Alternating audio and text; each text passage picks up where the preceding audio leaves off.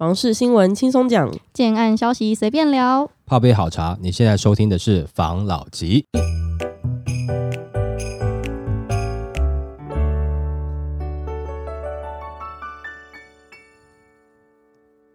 关心你的房事幸福，我是房老吉，我是大院子，我是茶汤会。这礼拜全新企划单元即将在 YouTube 上面正式上线了，房老吉首次开箱建案。如果有兴趣的朋友，欢迎到我们的 YouTube 上面看我们开箱的建案哦。要记得订阅我们，并且开启小铃铛，才不会错过我们的每一集上传的最新集数哦。OK，好，现在来进入我们今天的新闻单元。首季商用不动产与土地买气崩，年减六成起。最近住宅市场从高点下滑，连商用不动产市场和土地市场也面临快崩盘，出乎预期。专家表示，受经济前景不明朗、利率生生不息、打炒房导致建商与投资型买方缩手影响。二零二三年第一季商用不动产与土地的买气均较去年同期出现大幅的落差，其中商用不动产交易额仅一百五十亿元，下跌幅度相当可观，年减幅逾六十三 percent，其中办公掉了八十七 percent，商办掉了两成多。最重要的原因是是因为购买需求最大买家金融保险业只只有十六亿元购置，唯一有成长的是科技制造业。那专家就分析，从首季成交状况观察，显示买家趋势又重回蛋黄区，在台北市占比从三十六攀升到七十八 percent。在升息、经济环境动荡的环境下，资产配置方向就会回到核心区域，因此台北市又成为投资人的焦点。那在六都中，反而台南操作上难度增加。那至于土地交易市场买气更差，仅一百四十五亿元，年减幅逾七十三 percent，明显下滑，为全球金融海啸同期第四低纪录。其中建商只剩下七十亿元，其中住宅下滑了七成之多，几乎所有的资产类型都下滑。从去年开始，很多大型建商都暂缓买地，今年第一季更明显。现在呢，最困难的行业就可以说是建设公司了，营建成本没有办法降低，加上去化受到很大的压制，也加上修法后投资客不在，首购和首换也受影响，司法人又不能买房，预料将会更雪上加霜。展望二零二三年，专家表示，去年底预期是量缩价修，目前要修一个字，即量缩价跌，因为市场资金不是凭空消失，而是买方在价格认知上有差距。央行第一季又升息半码，累计去年初到现在已升息了三码，即为零点七五 percent。如果有背贷款，一千万利息就增加了一点五万元，但很多建商贷款都是十亿起跳，很多投资人一定面临影响。以往是只要卖，价格还可以加上去，还卖得掉。但是现在可以看看，有些从化区，只要有客人上门，红地毯都会给你铺上去。所以专家认为价格一定会下修。至于新城屋呢，它现在要面临的是五年的闭锁期，因为房地合一二点零税率的关系，如果没有持有超过两年，马上卖就是四十五 percent 的税率，一定会考量成本进去。多半短期投资都会价格开得比较高，否则会亏。去年能跑就跑了，那如果是现在的话呢，就要等上五年。学者专家就认为，今年可能会再升息一点五 percent 到两码，另外再加上总统大选，可预期的是候选人可能会更壮丽，喊出照顾老百姓的政见去争取选票。今年在高利率的大环境下，尤其寿险业要求最低收益率已来到了二点八四五 percent，不动产投资的难度将加深。但如果有高报酬优质的标的，投资人仍会出手布局。建议买方应趁此时重新调整资产组合，且勿过度期待后市。自用型厂商，例如五 G、云端预算、AI、电动车、绿能、生医等下波产业亮点业者，以及高资产族群，尤其自用型买家，可以趁此时把握时机出价，储备资产。之前我们就有说，在房市冷的时候，商用不动产反而有比较亮眼的表现。看来这篇新闻是在说，商用不动产现在也凉掉。最近在看这些状况，我觉得有一点在看股票，就是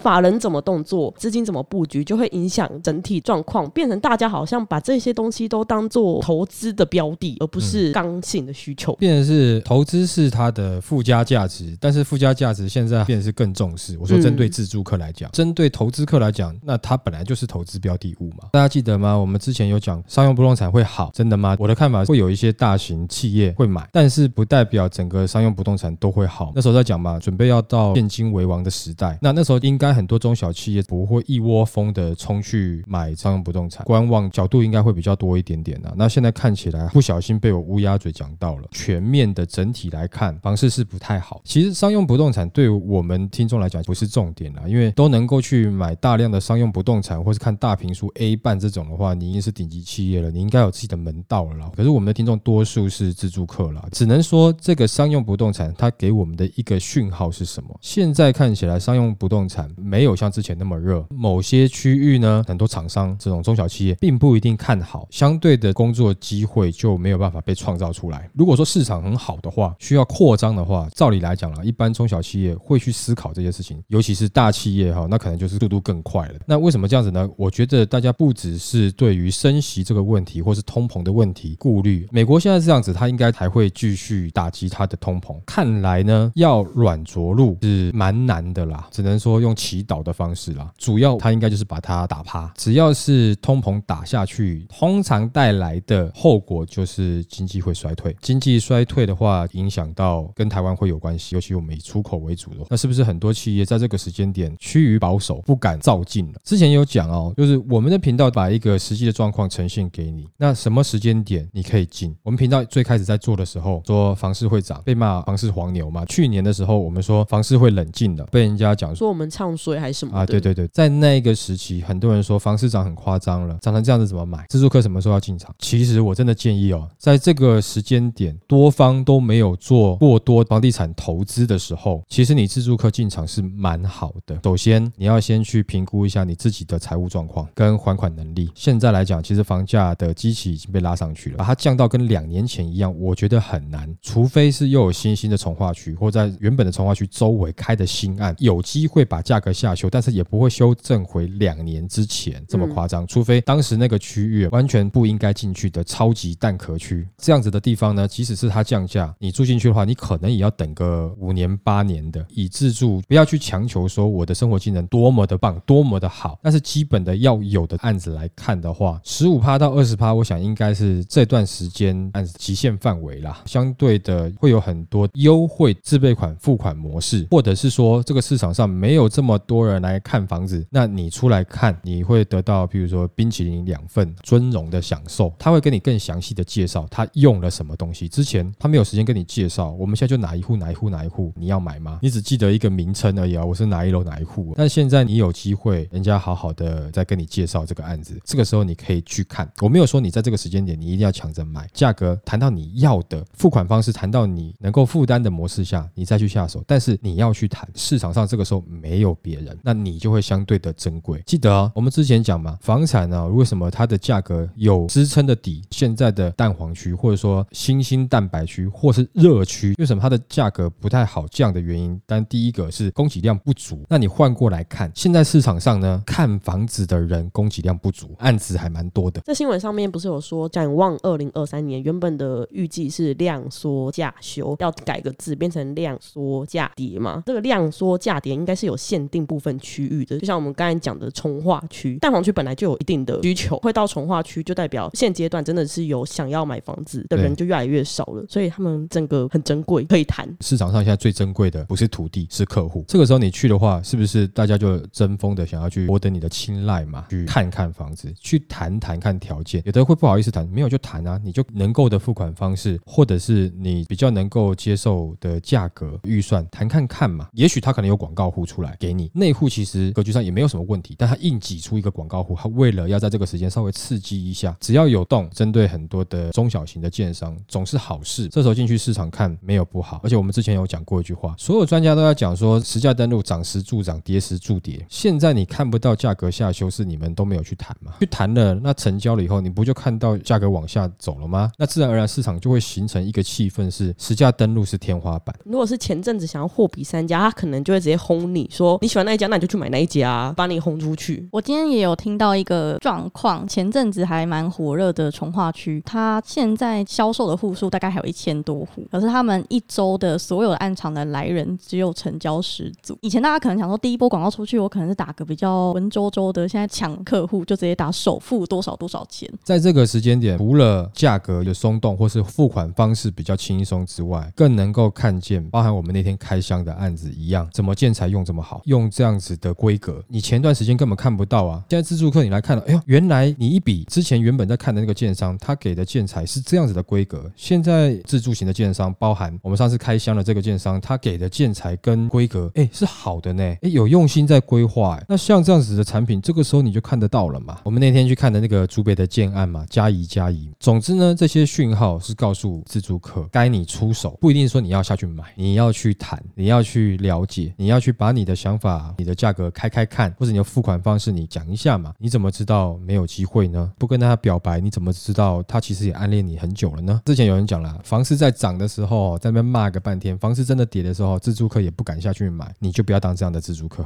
好吗？好，好，来下一则。恢复囤房税能抑制房价，包租公表示，钱掏出去会不爽，但根本没差。照顾青年成家，高房价是关键。专家认为，房屋税率规定自住与非自住房屋税率分离，其中非自住户持有超过三户者，税率一点五 percent 到三点六 percent，与自住户一点二 percent 做区别。但检视地方县市的税率，有些一点五 percent 与自住户相仿，抑制囤房的好意可谓大打折扣。针对囤房大户也不痛不痒。专家指出，税率偏低，让囤房大户有恃无恐，还得面对高房价的问题。这些大户不急着卖房，例如台北就有很多房东宁可空租，因为口袋够深，可以慢慢等有缘人。就算抛售，但价格太高，年轻人也是买不起，资产只是流入另一批人手中。想指望囤房税落实居住正义，恐怕只是奢求。那囤房大户无感，税制效果打折扣。专家就表示，蓝绿两党近年围绕囤房税抛出议题，希望拉拢年轻选票，实际上没人真正关心，彼此都知道问题核心在房价，价格不降，就算释出空屋，也轮不到年轻人接手。高房价的根源来自财团养地囤房，但这是没有人愿意触碰的一块。前内政部长都说台湾有房地产业富国群山，官员都说好听话给业者看了，如何期待落实居住正义？在双北市拥有四户的地产包租公低调表示，自己与家人住文山区其中一户，新店跟林口的房子都出租，产品都是两房以上的格局，每个月光收租就超过十万元，加上从事经贸工作，薪资不错。坦言囤房税对自己影响不大，钱从口袋掏出去当然会不爽，但你说有影响吗？老实说根本就没有差别。那这个就是戳破一个现实点呢，大家都觉得囤房税好像可以让大家不要过多的置产炒作啊，然后透明化啊租屋的市场啊，可是现在看起来就是没有这样子的情况啊。针对这些大户根本没有用啊，就少赚点啊。他其实不赚，他可能放着他也 OK 啊。反正我就是要买这些资产嘛，我就是要占有这些资源嘛。如果说是拿出来出租的，他就是少赚一点点嘛，该课税给你课税嘛。囤房税这个问题，我觉得应该拆成两个看。以政府税收来看，他是有做到。你总不能说让人家哎真的赚到钱想买房了，不行判死刑，不可能嘛。该做的税收他做了，有抑制的效果，可能也许不大啦，但是至少有做这件事情。你总不能说你想要买第二间房的税收可能一百趴，这个就不太可能了嘛。但是问题是你囤房税开始之后，可不可以抑制房价的涨幅？我觉得不太大啦。讲实在话，以建设公司角度的立场，我房子卖出去了，你买了，那你买的是你的东西啊，你有没有被课囤房税？请问关我建设公司屁事？我现在还在烦恼地主跟我开价很高哎、我的工人营建成本要提高呢，还有现在准备要克 ESG 的碳税了，我的营建成本可能最高大概会增加大概接近三十趴左右。那、这些成本是我的啊，那房东你买去房子是你的，你被克什么囤房税？这个我现在管不着啊。但问题是我建商的问题，我要推新案的问题在于是我现在成本降不下来嘛？那这个对中古市场有什么影响呢？建商降不下来，我开价没办法开低。那我请问一下，你是之前在这个区域买房子的屋主来讲好了，你看看现在建商开这个价格，你愿意降低卖吗？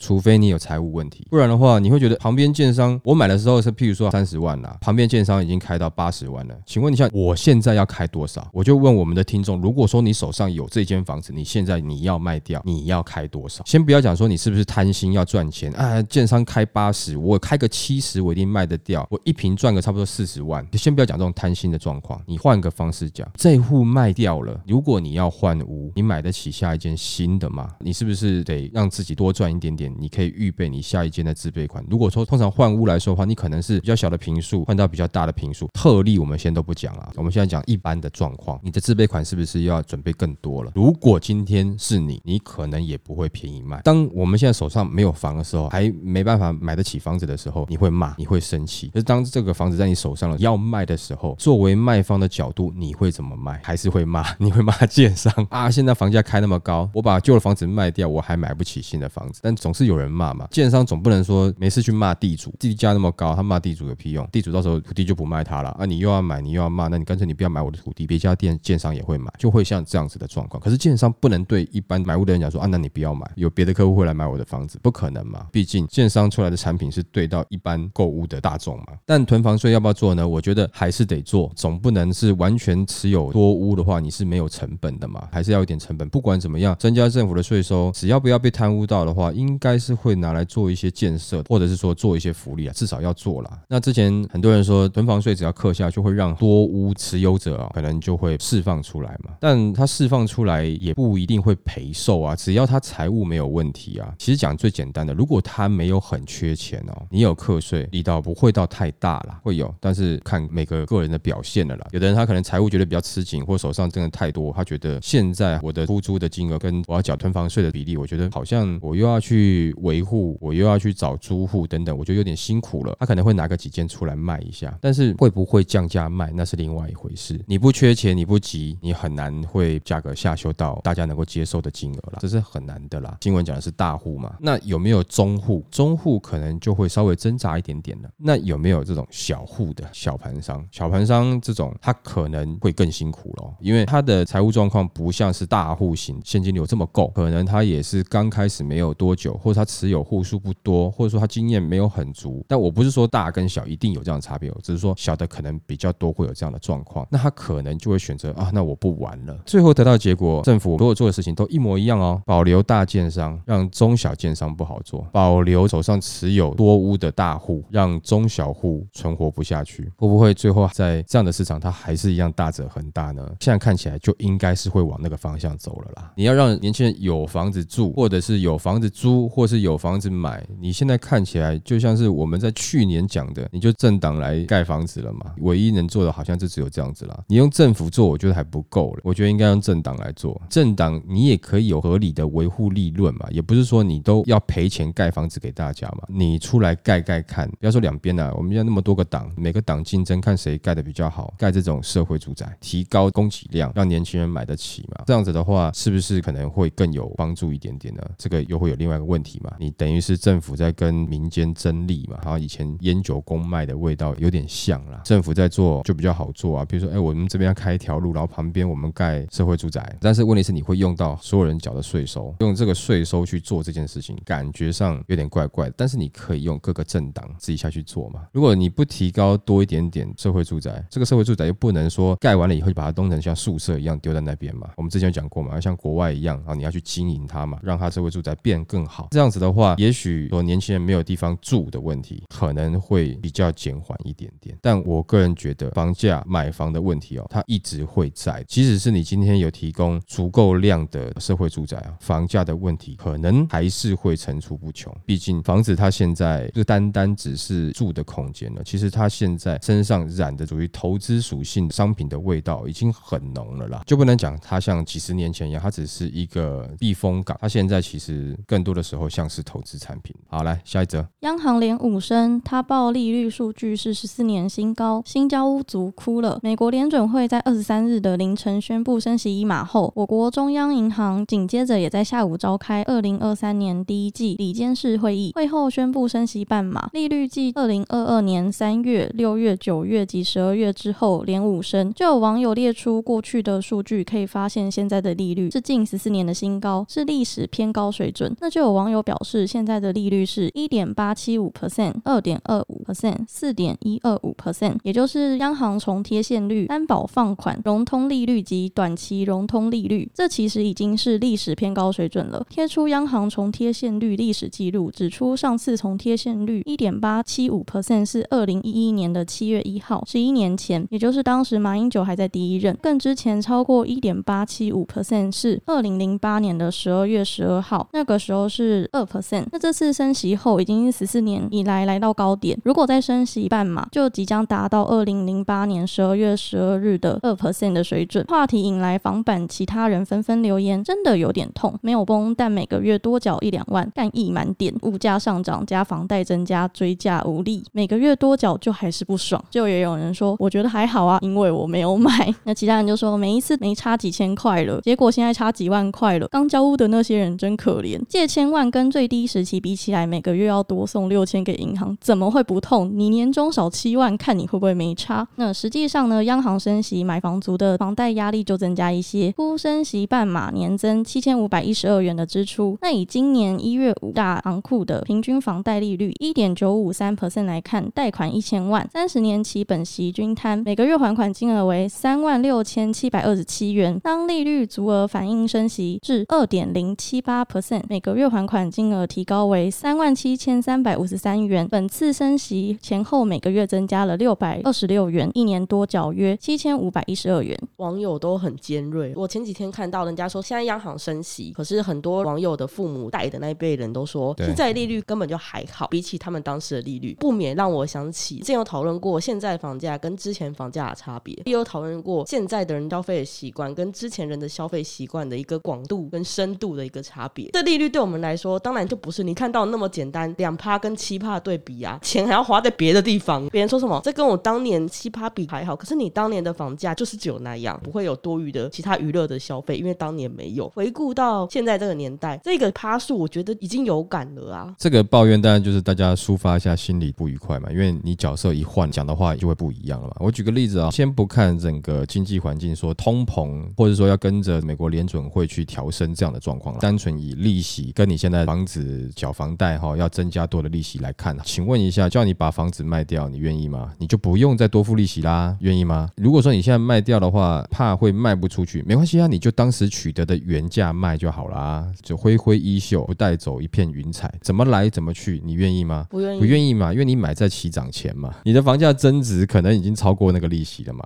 房价会升升降降，怎么就不会听到房子持有的人出来骂呢？像你买的，如果你稍微景气热一点的时候你转卖，我想以你那个时候进入市场的时间点，你现在就快赚一倍了。也就是说，你真的要卖的话，其实你有赚钱了。换另外一个，以没有买到房子的自住客来讲，我没有买啊，所以我现在不用缴那些利息啊。换个角度来讲喽，如果真的降息的话，那你买不买？降息你要买，我告诉你，你会看到房价飙升，你会看到很多投资客进场，你到时候又会抱怨说啊，那我怎么现在这么多人在抢房子，我抢都抢不到，你只有追加竞争了。因为当我钱存在银行的利息这么低的时候，那我不如把钱领出来，或者是说我跟银行贷款的利息这么低的时候，我不如把钱贷款贷出来，我买房子。如果说我看的地段是好的，不是这种被一些梦幻炒作蛋壳外区域的话，我持有一段时间以后，它是可以让我获利的。讲说啊，没关系，我不会难过，因为我现在没有买，不用烦恼那个利息。这样子的角度，如果说你以后都不想要买房的话，那都无所谓。但是如果说你是有考虑要买房的话，那我觉得这个角度，也许你切换一下，这不是说绝对啦，就建议啦，你要不要去负担这个甜蜜的负荷呢？在这个时间点，我相信你投资客市场真空了嘛。如果你是真的有买房需求的，你进入市场没有错啦。看起来现在的利息颇高，那就是有两个方向嘛，一个是你买新城屋，你自备款要准备足，但是你的房价呢会遇到价格开的会比预售屋便宜一点点，比如说有一些年限嘛，自备款要准备为主了，这个时候要负担比较高额的利息，并且呢，优势是你可以马上入住，或者是你这时候去看预售屋，这几年的房市涨上来呢，这个预售屋的基期已经被拉高了，开始在付自备款的时候，你比较轻松的付款方式，但是等你交屋之后，利息也降下来了，所以你可能也不一定缴得到利息嘛，就是自己去衡量了啦。那有的人会讲说，那我现在我就买新城屋就好啦，这个利息总额加起来追不上预售屋的房价嘛。有的人会觉得说，可是预售屋是全新的房子，成屋有可能有使用一段时间的嘛，除非说你是新成屋啦。再来就是说，你现在一开始要准备比较高金额的自备款，你可能比较没有办法，但时间拉长，你看你的现金流应该是有机会去支付的。那你可以去看看预售市场嘛。前一段时间追高价的时候，你已经追进去了，你受到市场气氛影响，你已经买下去了。那我觉得就不要太难过。那如果说你买的这个时间点是在起涨前，我认为你就跟我们前一则新闻讲的一样，你其实有点像大户啊，因为 你的房价已经赚了快一倍了嘛，你赚了一倍拿出来卖，人家会觉得你，哎呀，你还蛮佛心的哦。因为以你那个区域来看啦，以你当时单品的价格增加一倍来看，人家觉得，哎，你这个还蛮佛心的啊，不会高于市场行情太多啊，甚至比市场行情稍微还低一点点嘞，你一点也不贪呐，马上被人家买走了。所以这个是你自己进场的时间点嘛。如果说你在后面已经起涨的时候，你进场买了，你可能现在会觉得很痛，这也是你当时的决决定啊，也没有不好，这是甜蜜的负荷啊。如果说你买的地点真的是不错的话，相信这个未来还是会给你一些增幅的价值啊。最怕的就是前段时间我们讲那淡河外的涨得很高，然后有的人还是拼命去炒作，拼命去买，那你在这段时间会有一点点痛苦啦。附近的成交行情又下去了，你还要缴比较贵的利息，你转卖的话可能也卖不到你觉得心仪的价格，在这样三重的压力下就会痛苦。如果说当时选的眼光是不错的话，我觉得还没有高到真的是太夸张了。我们也知道现在的利息金额怎么样看，你还是抗通膨了。好了，那我们今天就分享到这边喽。好，好，谢谢大家收听这一集的防老集，拜。